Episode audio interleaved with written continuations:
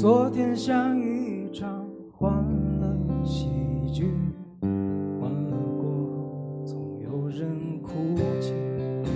有时为别人，有时为自己，有时难免意外的结局。多少次我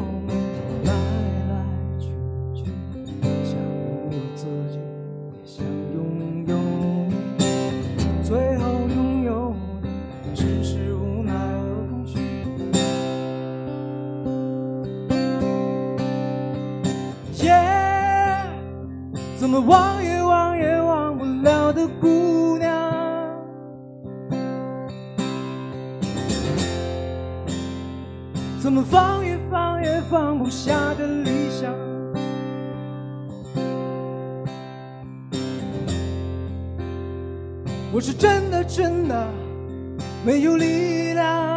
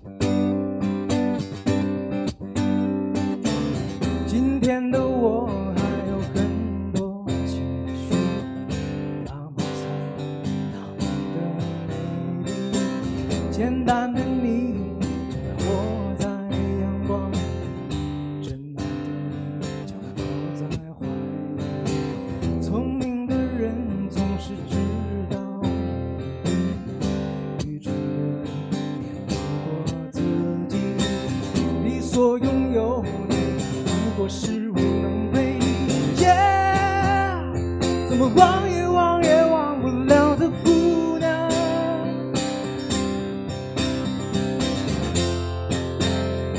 怎么放也放也放不下的理想。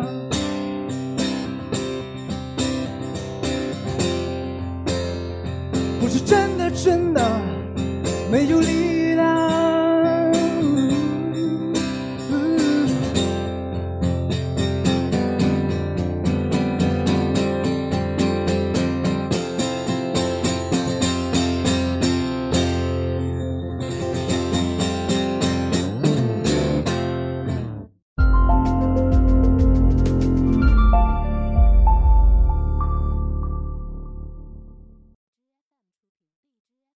大家好，我是一刻讲者梁博。好声音比赛结束呢，我去做专辑，去做自己特别想跟大家表达的音乐吧。所以说，我现在还是回过头来说，感谢今天这个主题，是因为我并没有觉得我自己做的有多好，但是最起码我一直在做的事儿，一定是那个更好的自己，是那个最后真正我觉得我满意了，大家都觉得是更好的那个梁博。前几天我做节目，和汪峰老师我们在一起聊的时候，他也跟我这样说。我说还记得当年吗？其实挺有意思的。那个时候唱你的歌，他说你觉得唱的怎么样？我说最起码没丢人嘛。我觉得唱你的歌，唱的挺好的。关键是你的歌也写得好。就因为我们两个私底下什么都聊，然后那个时候也聊到了关于我现在是否要像过去那样坚持自己翻唱的这种事情。然后汪峰就跟我说：“如果你今天真的还是唱我那些歌，你会坐在这儿吗？我们两个会聊天吗？我们会是两个独立的人在一起交流很多音乐吗？你的身上有任何人的影子并不重要，重要的是，我们可能有很多人都没有对现在的自己觉得特别满意，特别的满足，所以我们在寻求那个更好的自己。我从小就喜欢画画，我们的老师给了我们一个特权，在画这些素描到色彩之间的时候，你在成为老生的时候，呃，是允许你在呃画画的时候去听音乐的。所以那个时候我就天天听歌。那后来慢慢的就发现听了歌以后就不画画了，这是真的。呃，一瞬间我发现我对音乐的关注度越来的呃越来越多。然后后来我学了吉他，学了吉他以后，那个时候当然最喜欢的是 Beyond 那些精彩的 solo。呃，当时是我妈妈给我买了一把琴，那个琴在我家里至少放了能有半个月的时间。我没有去弹它，因为不会弹，我只是喜欢这个乐器。后来我家人就跟我说：“你要不要去学一下？”我说：“好吧。”然后找到吉他老师，那吉他老师问我：“你是想学正规的呢，还是想学非正规的呢？”我说：“老师，什么是非正规的？”非正规的就是不教你看谱，你想弹什么就弹什么。我说：“那谱子我不会看，那随便弹一个吧。”他就给我弹黄家驹的《真爱你》。那一瞬间，我确定我要走音乐这条路。给家里面、给朋友造成的一种错觉，就是觉得你可能也就是几天新鲜嘛。但是我确实喜欢音乐，一直走到今天。所以今天在咱们呃跟大家互动中，可能我会提到很多人，也会给你们爆一些料，对吧？一个人站在这儿不爆一些料太没劲了。大家都爱听这个。初中的时候呢，我是呃班里面那个坐在最后排最不起眼的那种男生。嗯。男同学呢，觉得你也不打架，你也不跟我们混，咱们好像不是一帮的。女同学压根就没注意到我。对，是这样的，我的童年过得并不快乐。后来我学了吉他以后，女同学依然没注意我，但是我有了更多的搞音乐的朋友，我们在一起，经常组乐队去唱很多歌曲，在艺术中专里呢。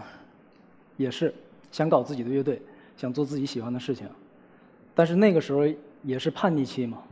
学校的领导、老师、同学都觉得这个男孩一定是有问题，就是包括他跟他的乐队，这是所不被大家认可的。上了大学以后，我觉得是我人生的第一个转折点，我遇到了一个好老师。考大学的时候呢，我艺术中专的呃过去的一些老师呢，去跟我的大学老师讲。一定不能收这个学生，他一定会给你的学校搞得一团糟。我记得我的老师是这样说的：收不收他，不是你我说了算的。他的业务在这儿，他是这块料。我觉得那是我真正的一个转折点。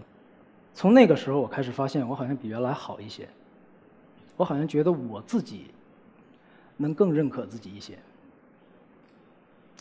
我呃考大学的时候，我大学老师问我说：“那个时候真是这么问的，你来大学以后你最想做什么？什么事是你原来干不成的？你最想干什么？”我说：“我能不能自己跟师兄弟凑钱去做一场音乐会？”当时我的大学老师他听到这句话的时候，他只跟我说了呃一句话，反应非常快：“你过去开不成音乐会的日子，在我这儿一去不复返。”从此大学这四年，我各种演出都会参加，也鼓励我去做原创。排很多的那些经典的作品，其实大学这是四年是我最快乐的。紧接着你们想听我就来了，我去参加呃中国好声音，其实我挺不屑于比赛的。我跟大家讲实话，我去的原因只有一个，就是我希望能这四个我仰慕的导师，当听完我唱完歌以后，不管是私底下还是在台上，我告诉你哪儿行哪儿不行。那么我。得得到了我非常敬重的人，我非常敬佩的这些顶尖的音乐家给我的指点以后，我回去继续做自己的音乐。因为我除了想当一个真正的歌手，那么要么就是在大学里面去当老师，教大家音乐，跟大家一起分享音乐。所以在好声音比赛的时候呢，我也在每一场希望能做更好的自己。那可能有一些是善意的节目的规定，不过包括很多东西。不能让你去做更那个你认可的自己和更好的自己。所以好声音比赛的时候，我觉得我坚持住几个原则就行了。就是第一，你不能让我编故事。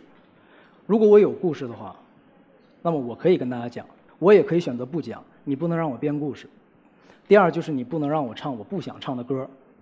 我曾经对自己说，如果我不是那个我最认可的我自己，那么我改行。你在别的行业里能做好，你一样是英雄。在音乐里，我是有自信的。我应该感谢的人，我第一位老师杨占武老师是我的吉他老师，没有他我不会弹吉他。我第二个老师呢，是我在艺术中专的时候，王丽娟老师。在我最叛逆的时候，在我每次给学校领导打报告说，呃，领导我已经把防火的措施都给你想好了，这剧场是一定不会出现电火的任何情况的。我们也不抽烟，我们也不是那种很很脏的那种音乐。你能不能我们自己掏钱去让我去满足一个音乐会？只有他把我的话当成一个成年人，而不是当成一个所谓的小孩儿去对待的。而且就是在那个青春期的时候，感情也是弄得一塌糊涂。那个时候也是要死要活的，他就替我瞒着我爸妈。他一直把我当成一个成年人对待，我很感谢他。那我第三个老师就是我大学的老师，也是我的研究生导师，我吉林艺术学院我孙大峰老师。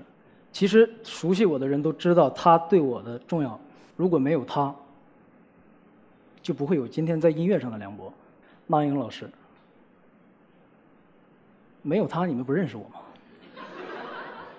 没有他，无论你梁博做的好不好，你不一定在什么时候再出来。所以说，他对我的那种支持是无私的。无数次跟我讲，你干什么我都不管你，因为你的性格和你的很多东西已经注定了，你不能让人去管你，教也教不出个样来，管也管不出个样来。只有你按照你自己，只要你不走岔路，你一定能行。我最后一个老师，我要感谢的，是我自己。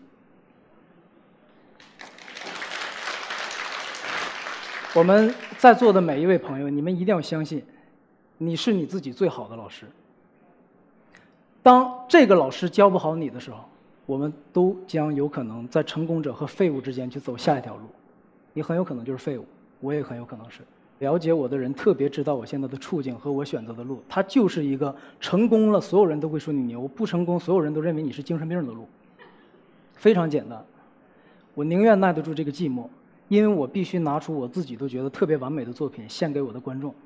我的第一角色在面对大家的时候是歌手，我的作品不行，你们骂我；我的作品如果好，无论有一天发生什么样的问题，挺起腰板做人。我只要对得起我的歌迷，在舞台上我对得起任何人。更好的自己是这一期我们的主题。那么我想跟大家说，其实我们每一个人都想做更好的自己，但是。不知道我们会不会只把注意力关注了前面的几个字，就是我们要做更好的。可是你们做的是自己吗？谢谢大家。最后，再给大家唱首歌。